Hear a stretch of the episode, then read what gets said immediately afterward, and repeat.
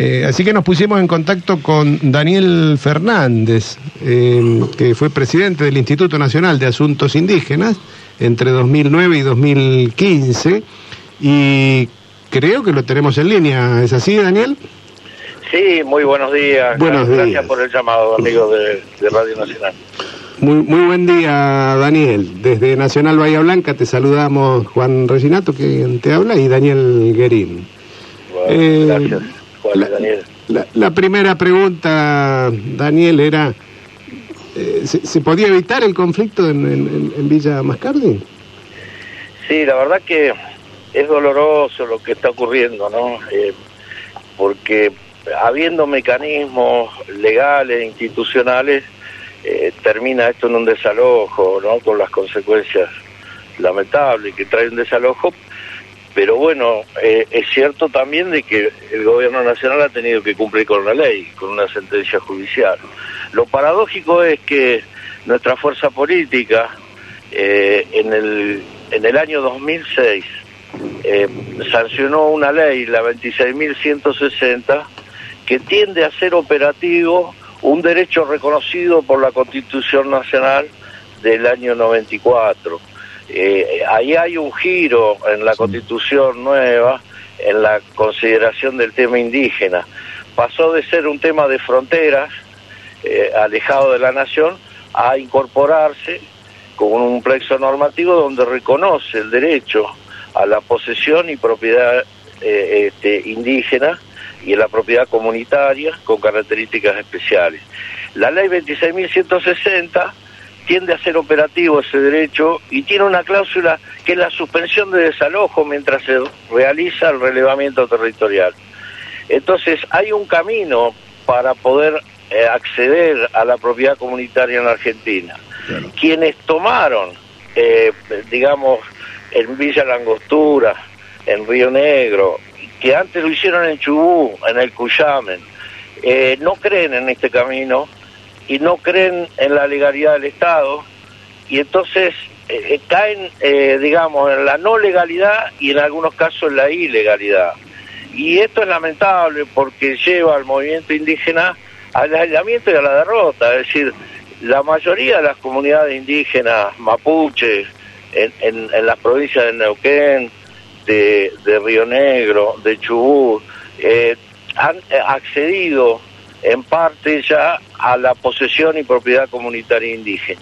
Queda un camino por recorrer, que lamentablemente, lo tengo que decir con dolor, eh, se abandonó a partir del 2015, ¿no? El cambio, el, el gobierno de Cambiemos no hizo nada por ejecutar la ley, pero nosotros también en estos tres años, el INAI ha estado detenido en este sentido, sin financiamiento, sin llevar adelante el relevamiento, entonces no ofrece un futuro a las comunidades indígenas eh, accediendo a los mecanismos legales. Y entonces suena esta campana, ¿no? Yo sé que no es simpático por ahí criticar a quienes hoy están sufriendo un desalojo, pero la verdad que hay que preguntarse a dónde lleva esta estrategia.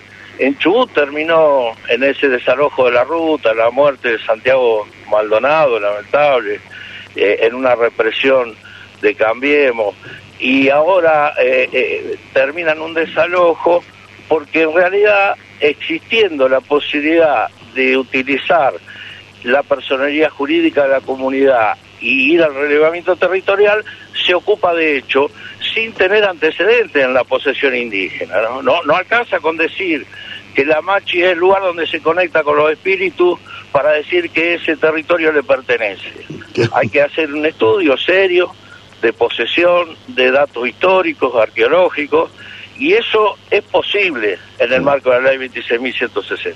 pero lleva su tiempo y, y su desarrollo. Y hay Sí, que tener supuesto. la gana de reconocerlo. Capaz que es más fácil obligar a tomar y después echarlos y confirmar este, Claro, el dominio.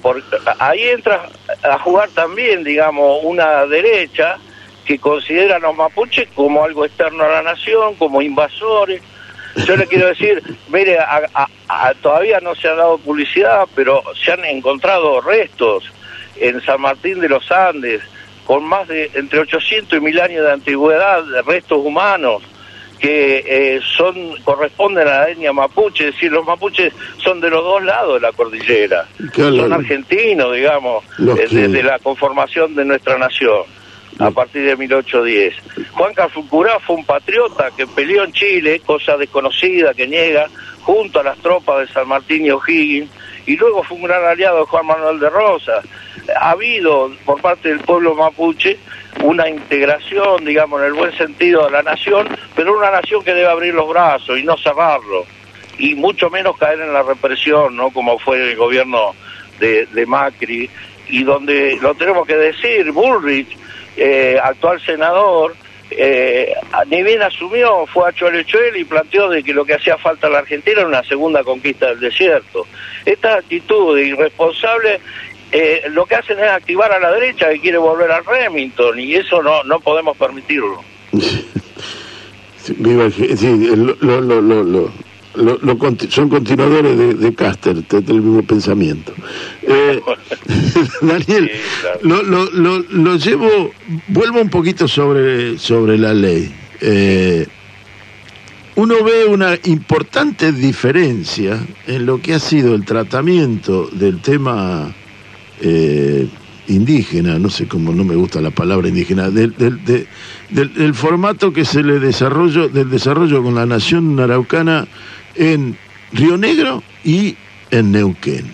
Ah, en Neuquén esta conflictividad no, no se la ve, mucho menos con este volumen, y en Neuquén se ve eh, comunidades eh, trabajando integradamente con la, sociedad huinca y, y, hasta un hospital, bueno, eh, enseñanza de educación bilingüe en, las, en algunas escuelas y hasta un hospital con doble dirección, una dirección de hospital de, de, de, eh, ¿cómo llamar? De, medicina occidental. y una de medicina autóctona en el mismo hospital. Eh, eh, ¿Cuál es la diferencia tan notable entre, bueno, acá lo vemos, ¿no? Sino, sobre el Nahuel Huapi, el lado, este, del lado neuquino, hay una comunidad que pareciera tener similitudes en cuanto a lo que es sobre el lago Mascardi, tiene la, una distancia de 50 kilómetros habrá entre ellas, y la diferencia es tan abismal en el tratamiento y en el desarrollo de, una política que tendría que ser común. ¿Hay una diferencia entre las provincias? Sí.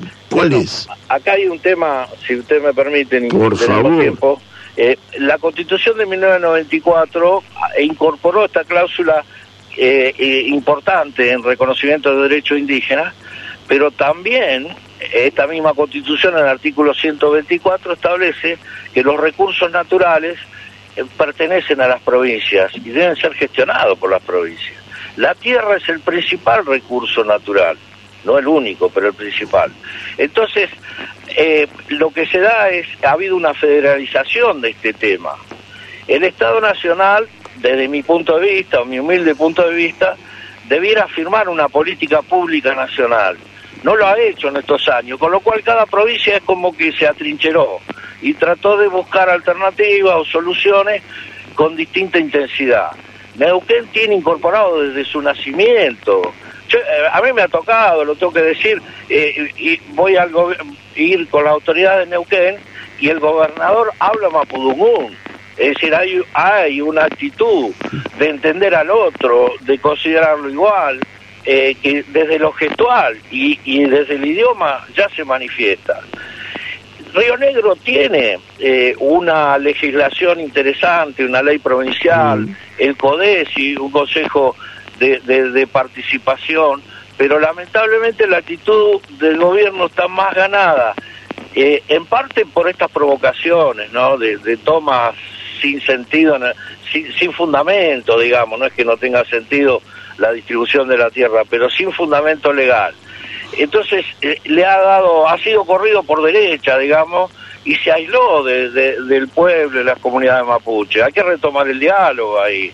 Yo creo que es un buen gesto el presidente de la Nación en Neuquén y también de las comunidades de Neuquén que se ofrecieron como intermediarios frente a las comunidades de Río Negro para armar una mesa de diálogo. Ahora, el diálogo solo no alcanza si el Estado Nacional no pone lo que tiene que poner. Yo quiero ser en esto y me duele porque yo defiendo este gobierno, lo he votado, pero el Frente de Todos no incorporó en su programa el tema indígena, lo soslayó o lo toma como parte de un capítulo chico dentro de los derechos humanos. Y, acá quiero poner especial atención en este tema. El derecho indígena es un derecho fundamentalmente colectivo, o sea, se ejerce de manera colectiva y ahí tiene dos características. Necesita de un Estado activo y necesita de una organización indígena fuerte. La fragmentación de la organización indígena, las estrategias equivocadas eh, van en contra del ejercicio del derecho colectivo.